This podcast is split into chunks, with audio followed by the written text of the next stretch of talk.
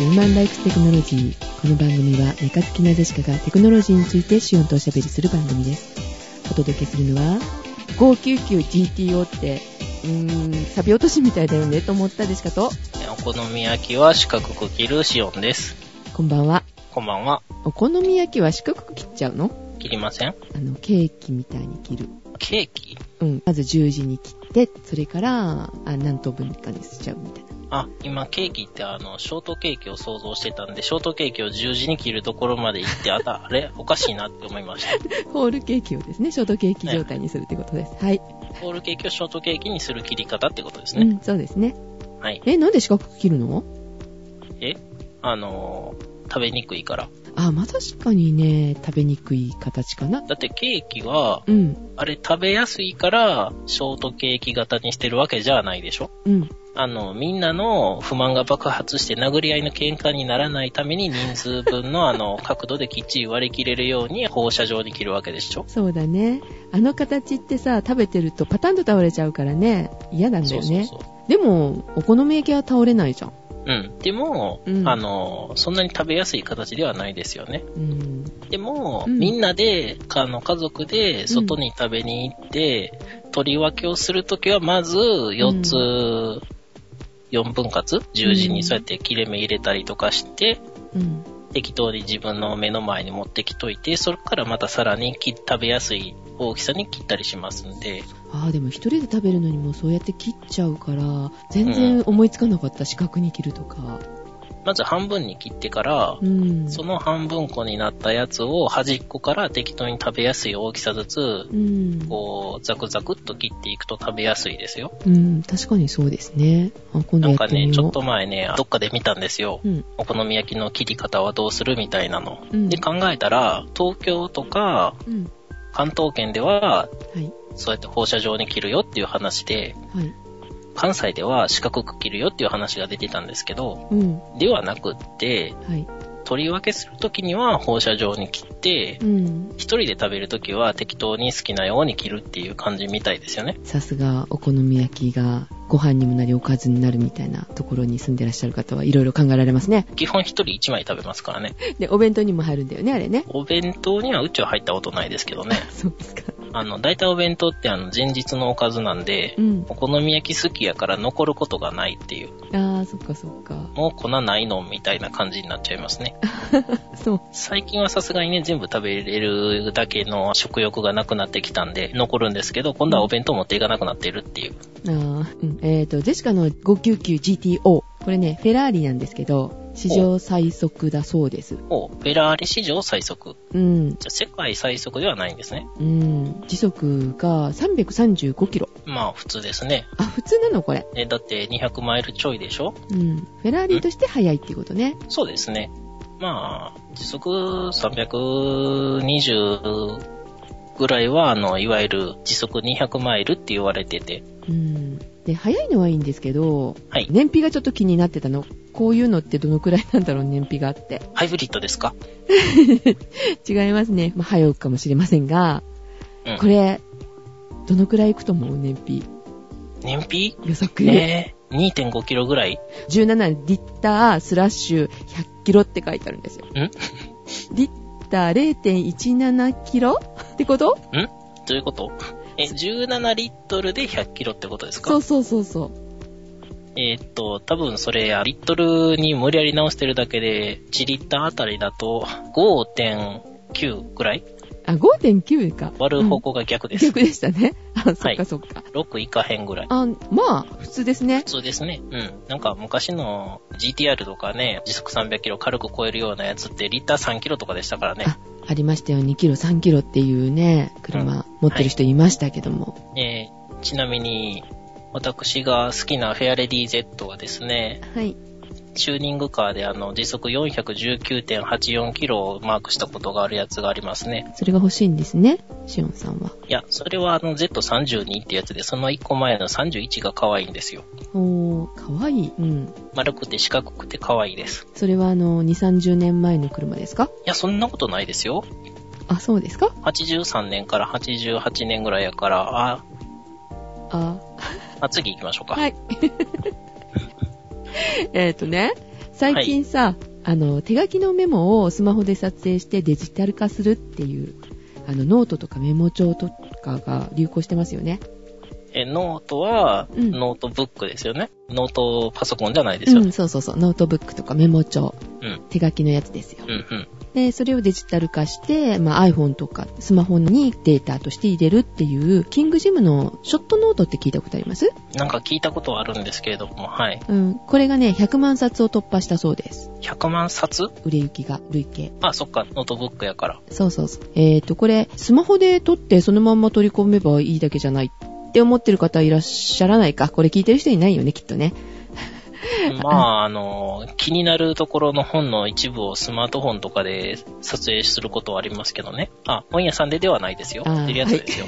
で、それを撮った時に、こう、ちょっと斜めになったりするじゃない綺麗にあの、切り取れないっていうかさ。 えそれ、なんかあの、物差し30センチ定規とかをあの、4本ぐらい適当な大きさに切って、あの、台つけたら大丈夫じゃないですかなるほどね。まあまあ、ちょくちょくこう撮る時には、なかなかね。これ、あの、スマホに、えーアプリケーション入れといて、まあ、あうんうの、んキングジムとか無料で配布してるんですけども、うん、うん。それをあのノートの四隅のマーカーとかをはい読み取って、台形補正っていうのかなああ、はい、なるほど。してくれるっていうねソフトがついてるついてるっていうかね、うん、ノートと一緒に使えるっていうものなんですけどもはい、しおんさん使ってないってことだよね、使ってないですね。えー、ジェシカはですね国与のキャミアップっていう、えー、とメモ帳を今使ってますそれは、スマートフォンで取り込みができるんですかできるんですよさっきのショットノートの誓いっていうのが取り込んだ後に手書きで書き込みができるのうん、それはできると思いますけど。キングジムの方のショットノートはできないんだよ、そのソフトは。え、なんでですかえ、ノートにでしょうんうん、ノートにでじゃなデーい。タにうん、取り込んだデータに書き込みがその後できないああ、なるほど。はでい。すよ、ショットノートの方は。キャミアップの方はできるの。うん、うん、で、あと図形なんかの描画もできるし、消しゴムも持っていきます。うん、うん。取ったデータを E メールで送ることはもちろんできるんですが、それ以外に、あの、エバーノートとか、うん、うん。ドロップボックスと連携するというアプリになってますね。ああ、じゃあ、あの、ウェブ上に保存できたりするってことですよね。そうです、そうです。で、ツイッターにも投稿できるのは、ショットノートの方ですね。うーん、えっ、と、国用の方。ショットノートはキングジムの方。ああ、はい。キングジムの方。はい。私が使ってるのは、国用のキャミアップですね。はい。で、これがすごい受けてるということで、はいえっと先月はキングジムの方なんですが、ホワイトボードタイプが発売されました。んなんか、一周回ってません一周回ってるホワイトボードって、えーうん。すっごい昔からデジタル化するやつありましたよね。え、あったのはい。十何年前から会議でホワイトボードにガーって書いて、ポチってボタンを押したら、あの、デジタル化したり、うん。紙に印刷したりとかして出てくるやつって、でっかいやつですけどね。印刷するやつは見たことある。はい。えー、データ化もしてくれてたんだ。うデータ化するやつも確かあったと思いますよ。ーん。でね、はい。まだこれから3月末に発売される気になる商品が一つありまして、お、中林が出すんだけど、中林。えっ、と、スマーレコペンっていう、 誰か人の名前かなみたいな。スマーレコペンネットレコーダーなのかしら。 違うね。スマホでレコードペンかしら。えっ、と、これはね、雑誌とか新聞うんうんを。スクラップする人とかいるじゃないそれをデータ化するのに使うんですけどね。ペンの先っぽに読み取り装置ついてるようなやつですか惜しいペンでね、新聞とかを線で囲むんですよ。はいで、それをスマホで、えー撮影すると、そこの範囲内だけをデジタル化してくれるというペンですう。ーえん。ペンで書いて読み取るためのスマホのアプリがやっぱりいるっていうことですね。んペン自体にも別に特に細工はないんですかまあ、特殊なペンということになっておりまして、まだ売り出しされてないんでね、アプリケーションの方はもう配布されてるの。うんうで、ジェシカダウンロードしてみました。ん。はい。で、本当なら、ペンがないから読み取れないじゃないまだ。そうですね。でもこうなるとさ、他のペン使ってみたくなるじゃないまあ、とりあえず手元にあるペン試しますよ ね。でしょでしょはい。で、ジェシカ他のペン使ってみました。はい。まず黒い普通のペンではダメでした。まあ、黒ですからね。で、ちなみに普通のあの赤いペンもちょっと使ってみたんですけども、これも反応しませんでした。赤ボールペンみたいなやつですかはい。スマレコペンっていうのは、青いのと赤いのがあるらしいんですが、うんうん。で、蛍光ペンっぽかったので、黄色蛍光ペンを取り出してきました。はい。で、これダメでしたね。で、青の蛍光ペン使ってみました。うんうするとですね、読み取ってくれました。ん。っていうことは、うん。ペンがすごいんじゃなく、アプリがすごいってことですね。そうですね。ただ、あの、線っていうのも二重線で囲まないといけないのね。うんうんうん。なので、まあ、蛍光ペンで書くとすると、2回線を引いて囲まないといけないのですごくめんどくさい。だけど、このスマレコペンは、二重の線が1回で引けるという特殊なペンです。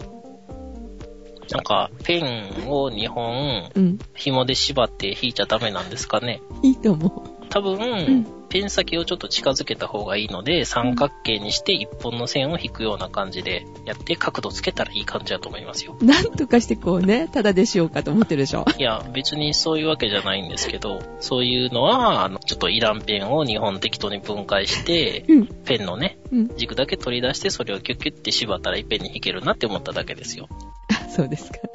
えーじゃあ、それもちょっと挑戦してみようかなと思いますが、これでもいいよね。新聞はもうフラットベッドスキャナーで全部取っちゃうんで、ああ、そういうあなたに、はい、 iPad なんですけども、 iPad。うん、iPad を持ってる方は、これいいかなと思うんです。キングジムが出してるんですけどもは、い、 iScamil っていう iPad を直接スキャナーの本体にズサッと挿して、本体にスキャンさせると、もうそのまま iPad にデータとして入るっていうものがあるんですけどね。なんか普通に、あのーうん。複合機のプリンター買ってきて SD カード挿してあのスキャンしたらいいような気がするんですけど。まあ持ち運びができるかなっていうサイズなんでね。あー、持ち運びができるんですね。iPad 自体持ち運びしたくないサイズなんですけど。結構重たいしね。2月の17日発売なのでもう出てますね。15,540円します。なんか、スキャナー業界もだいぶね、活気づいてますよね。去年、一昨年ぐらいから。そうそうそう。私がスキャナーのコーナーをうろうろしてるとですね、2005年とか6年ぐらいにはだんだんだんだん複合機ばっかりになっていて、あの、細々、細々となっていってましたからね。で、シオンさんがあの、スキャンスナップの話をした頃って、まだ自炊っていう言葉がない頃でしたよね。まあ、そのぐらいでしたね。あれからね、今みんななんかそうやってね、裁断して撮っちゃうっみてたいいうな。かね、うん。あの、もうさっさと配信してほしいんですよ。うん。配信したらう、ん裁断して捨てに行く手間がなくなるから、うん。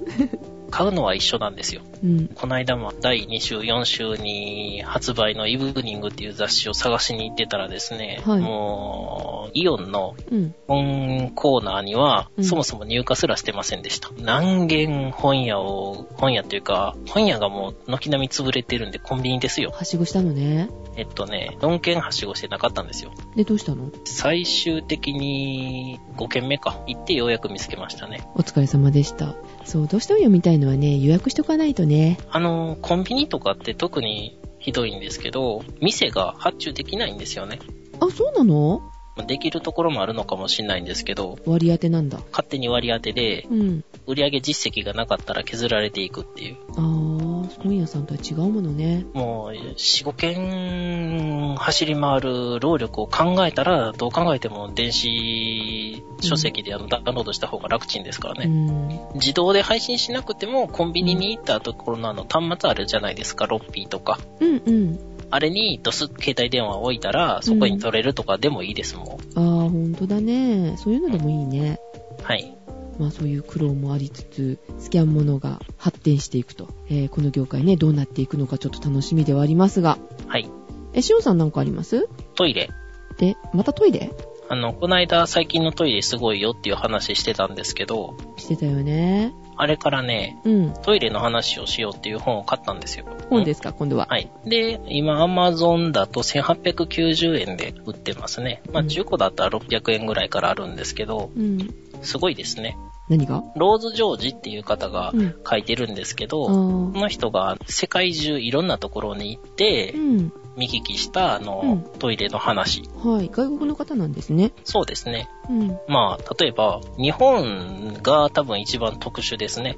あの、トイレ事情が。どういう風にえブルーレットが置いてあるとかまあ、ブルーレットでも結構特殊なんですけど、うん。外人が日本にやってきて、一番迷うのはトイレに行って水を流そうとしたら、はい。レバーがなくって、うん。便座あったかくて、微妙に音楽流れてて、レバーないぞ、どないしたらいいんやって思ったら、なんかあの、微妙な絵の描いてある、白っぽいコンソールパネルが置いてあって、どれやろうってポチポチ押してみるっていう、ああ、英語で書いてないから分かんないかもね。ちょっとわからないと思いますね。そう、流すのもほら、いろいろだよね。手をかざすやつもあれば、立ち上がったら勝手に流れるのもあるし、はい。で、パネルの中に流すっていうボタンがあるのもあるじゃないそうですね。多分、大と小って書いてあるやつ外人読んでもわかんないと思いまうす。ん。あの、だって日本人のジェシカでも探しちゃうもん。え、どこに流すボタンがあると思って。そうそうそう。えーそれが特殊ってこといや、まあ、これがまず特殊で、じゃあ世界はどうなのかっていう話ですよね。うん海外旅行って、ジェシカさんされたことありますいやー、しないですね。まあ私もないんですけど、よく有名なのは、中国のトイレには仕切りがない。うん。扉ないって聞いた穴だけが開いてるって、ずいぶん昔の話ですけど、今も今もないみたいですね、ないのは。ただトイレは割と進んでてう、ん。バイオガスを利用するトイレとかが結構出てるらしいんですよね。バイオガスうん。そうそう。トイレの便装があって、そこに蓋をしとくと無酸素状態で中でどんどん発酵して、堆肥と、あと出てきたメタンガスを家庭用コンロとかに送るシステムですね。うん。で、これのいいところは無酸素状態だから人間の腸内と同じとかで、まあそういう発酵を進めることができると。いいね、それ、エネルギーの方に回せるっていうのは。でないと、あの、女の人が山に入っていって、うん。木を伐採して、まああの、焚き木を作って、あの、かまどで引いたかないかんと。ああ、はい。それやったら、あの、トイレから作れる方がいいやないかっていうことでちょっと広まってるみたいですへね。ー。声ダメとかだと、あの、うんオープン式だからダメなんですけど、これはバイオガスダイジェスターっていう名前で紹介されてまして、それはあの、密閉式であの、やってるので、空気に触れないと。あ、でもなんか、それってトイレ臭いんだよね。あ、臭くはないみたいです。ならいいや。多分日本人がちょっとうってなるのは、あの、ガスコンロつけた時に硫黄臭がちょっとすることですね。あ、それ嫌だ。それ嫌だ。 えなんか思い出してしまうから嫌じゃないご飯食べるのとそれって。まあでも実用性には勝てないと思いますよ。嫌だよ。香り大事だもの。 いやー、何キロも離れたところにあの、木に3本切りに行くかっていうのと比べたらっていうことですからね。まあそうですね。でも都会じゃやっぱ使えないね、それね。あそうです、そうです。都会じゃ使えない上に、あうの、ん中国はあの、都市人口がどんどん増えているので、これの行く先はどうなんだろうみたいな感じで占められてましたね。そういうことですか。あとですね、世界の26億人にはトイレがないです。ねん地球の今人口って60億でしたっけそうですね。まあちょっと前なので、65億って書いてあるか。65億やから、えー4割弱ぐらいえー、そんなにトイレないのっていうかないのっていうことは外でしちゃうってことそうですね。うわ、不衛生。いや、トイレがある方が不衛生な場合もあるって書いてますよ。あ、そうなのえっと、食事中の方は、あの、今すぐ切ってください。うん、だね、トイレの話だからね。うん。うん、ご飯終わってからにしてね。トイレがあってもう、ん、南アフリカとかのトイレは非常にひどいことになってまして、うん。トイレがないから子供が学校に行かないレベルっていう。え、なになになにどういうことトイレがあるけど、うん入ったらもうあの、便装というか、トイレ自体がそういうので溢れ返っていて、うじは湧いてるし、へあーの、これやったら外でした方が綺麗わ、みたいな状態になっていると。汲み取りに来ないってこと汲み取りも掃除もしない。いえ、それ嫌だ。それでどうするかって言ったら、学校のすぐ近くにある、あの、昼間からやってるバーみたいなところでビール飲みながらトイレに入ると。まあなんでかっていうと、コンビニみたいなものはないし、商店みたいなものでトイレ貸してっていうのも、あの、ないし、うんで、あの、バーみたいなところに入ったらなんか注文せえよって言われるっていうことですよね。ああ、そうだね。で、トイレがないっていうのはどういうことかっていうと、トイレの、うん。日本人が考えてるトイレがないっていうのは、うん。穴掘ってしてるみたいな感じやと思うでしょうけど、うん、オープン式の箱型のやつもなければ、バケツ式のやつもなく、何の施設も何もないっていうのがトイレがないっていうことです。うん。うん。バケツがある方が、あの、トイレがあるっていうことですよね。その、じゃあ、そのに20億だっけ ?20 何億人かは。 26億人。はい。は、えー何にもない状態で、それこそ山に入ったりとかっていうことだよね。そうですね。女の人は誰かに襲われたりとか、やぶから蛇が出てきたりするのに、ちょっとビクビクしながら夜明けとかにこそっとしに行くみたいな感じです。で、まあ、あの、次の問題としては、はい日本が特別なのは、あの、下水飲まなくていいということですね。んうん。飲まないよね。浄水と下水とちゃんと分かれてるものね。でもそれが分かれてるのは、まあ、日本と、いわゆる先進国のうちでも、地域によっては分かれてないところもあると。あ、ほんとえ、じゃあ、どっちも一緒になって、一緒になってるわけではないんですけど、下水を処理したやつをまた浄水に戻してると。うへー、飲んじゃうってことだよね。はい。だからバクテリアとかアメーバ、セキリとかってうんいうのが、あのー、じわーっと広がってたりすると。先進国でもそういうことがあります。普通の汚れとかそういうのだったらいいけど、あうのん、病原菌になるものって回ってくるよね。ウイルスとか。うん、そうそうそうですね。なんかこの間聞いたのがさ、はい水洗トイレの蓋を閉めてから流しますかそれとも開けたまま流しますかっていうのテレビだったんだけど言ってたのうんしおんさん外でした時どうする外で外外でって、水洗トイレがあるお店とかってことですようんね。会社でとかそう洋式のトイレがあってって蓋がないやつが結構あるんですけど、蓋がある場合ある場合は開いたまま流してますけどね。ですよねあれね、そのまま流しちゃうと水しぶきが上に巻き上がるから感染症の原因になったりとかするって言ってるのうん、うん、うん、うんその水しぶきもすごい細かいものがあるから落ちてくるのに何時間もかかってくるものもあるので、うん。あ、エアロゾル状になってるんですね。うん、空中を待ってると、そうそうそうう。ん、だから病院のトイレ危ないっていう話してたの、ああ。なんかそういう意味では、病院のトイレとかは、うん、うんあの、新幹線のトイレみたいなやつの方がいいかもしれないですね。うんどういうこと新幹線のトイレは真空式であの、シュコって吸っちゃうんですよ。あー下にパッてなくなっちゃうやつねそうそうそう。あの最近それ聞いてから蓋閉めましょうって思って必ず閉めるようにしてますあそういえば、あの、蓋を閉めるというと、あの、自動で蓋が閉まる機能は、あの、アメリカとかでは、あの、結婚生活を破綻から救う機能って言われてるらしいです。どうして破綻しないのえあの、昔ネタであったんですけど、うんあの、旦那コントローラーがあったらとか、嫁さんコントローラーがあったらっていうのを向こうであの、ビデオのリモコンみたいなのでね、うんしてほしいことをリモコンでうんするっていうやつがあったんですけど、真ん中にデカデカとトイレの蓋を閉めるっていうボタンがありましたね。トイレの蓋閉めないんでしょうね。あの便座のところが上がってるのはすごい嫌だけどねああ、トイレの蓋なんか閉めたら、なんとなく匂いがこもりそうな気がしてあんまり閉める気にならないのはあるんですよ。うん私もうん。うんちゃんと流れたのを確認するためにも蓋開けてから流すからね。うん。うん。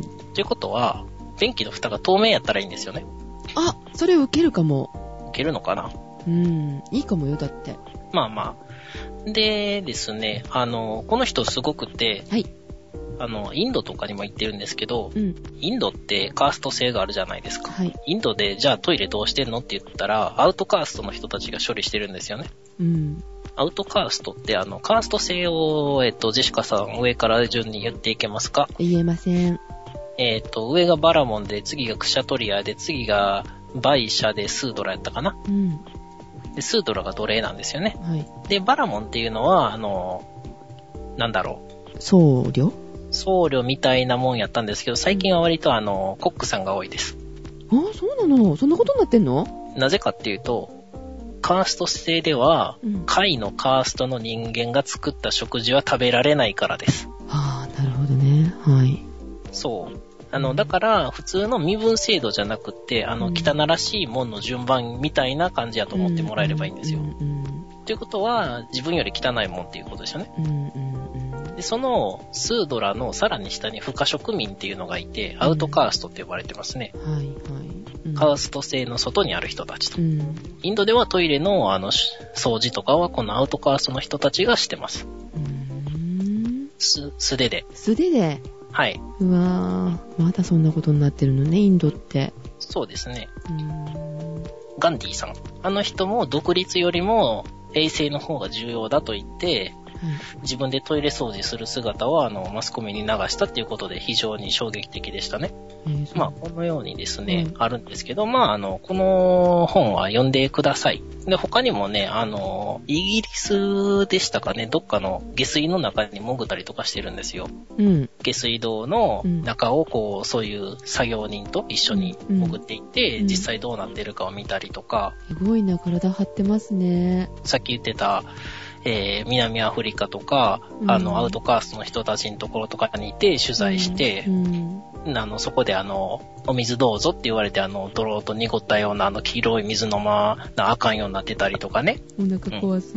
なんか壊すっていうか、あの、赤痢とか、あの、アメーバとか、ですよねえーと、うん寄生虫とか何が入ってるかわからんと。それも自分がそうやって、あの、すごい取材いっぱいしてるから、あの、どんな危険があるかも全部分かったまま飲まなあかんとかね。うーはい。っていうのをやってる女の人ですね。え、女性なんですか女性です。それは、あの、余計にこう読みたくなりました。で、あの、下水状態が改善することで、あの、寿命が20年ぐらい伸びてるとかね。あの、世界の子供の死亡の原因の1位が、あの、下痢。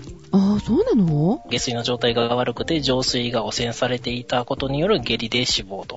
まあ、そういうことがいろいろわかります。まあ確かにね、ノルとか大変ですからね、それよりも危険なものがたくさんあるってことですよね、そういうお水を飲んでしまうとね。そうですね。まあ私も何年か前から水は大切だから、日本アルプスにトンネルぶち抜くようなリニアは反対してたんですけど、へー、水源じゃないですか、大きそうい。ですね、うん。うん。人間が穴開けて、水質とか、あの、水源の量とかが変わって、うんあ、間違った間違った、元に戻そうって戻せるんやったら別にぶち抜きゃいいんですけど、うんもし何かあった時戻されへんのやったら、普通にあの、地上に、ポコポコ立てていったらいいし、あの、新幹線の隣に作りゃいいやんって思うんですけどね。うん。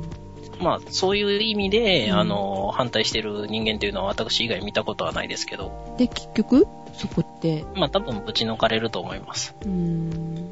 そう、水って大事だよね。そうそう。日本はね、上水道が非常に豊富にあるんで、下水と上水混ぜなくていいっていう非常に特殊な環境なので、日本人は特にね、これ読んでみてください。ーい。わかりました。水のありがたさを知りましょうということですね。はい、ではお届けいたしましたのは、ジェシカと、えーずっと下痢してる、あの、中国に生まれてたら多分もうそろそろ死んでるシオンで した。ではまた次回。では次回。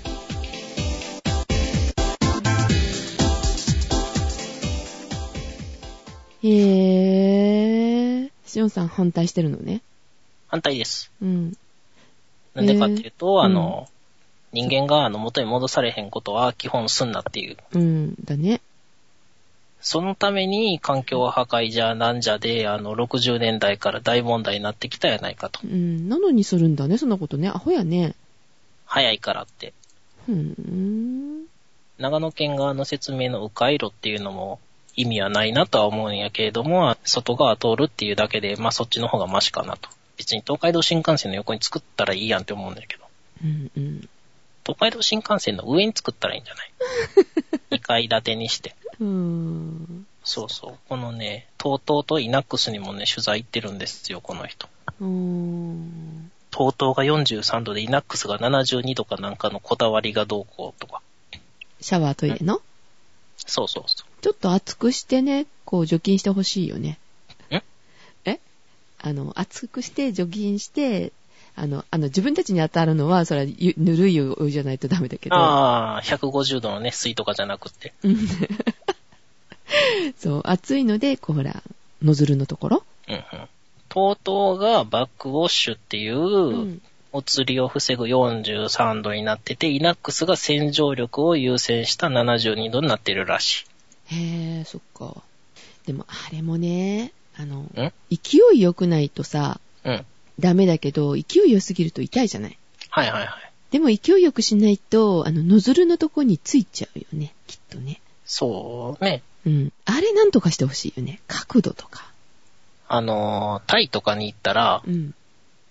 えーっ、と、なんか、ホースがついた、それこそシャワーノズルみたいなのがうん。置いてあって、うん。これで洗えよって感じなんやなっていう、自分で好きな角度で。えっていうか、ちゃんとシャワートイレになってんだ。そうそうそう。 そう、洗うのが一番です、本当に。トイレに行って洗わないっていうのは、うん。そういうのがうん顔とかにペチャってついたのに、ティッシュで拭って、はい、綺麗って言ってんのと一緒って書いてあるしね。ああ、そう。うーん。まあ確かにね、うん。顔について洗おうわなって。うん。まあそうだけど。もう石鹸で洗いたいね。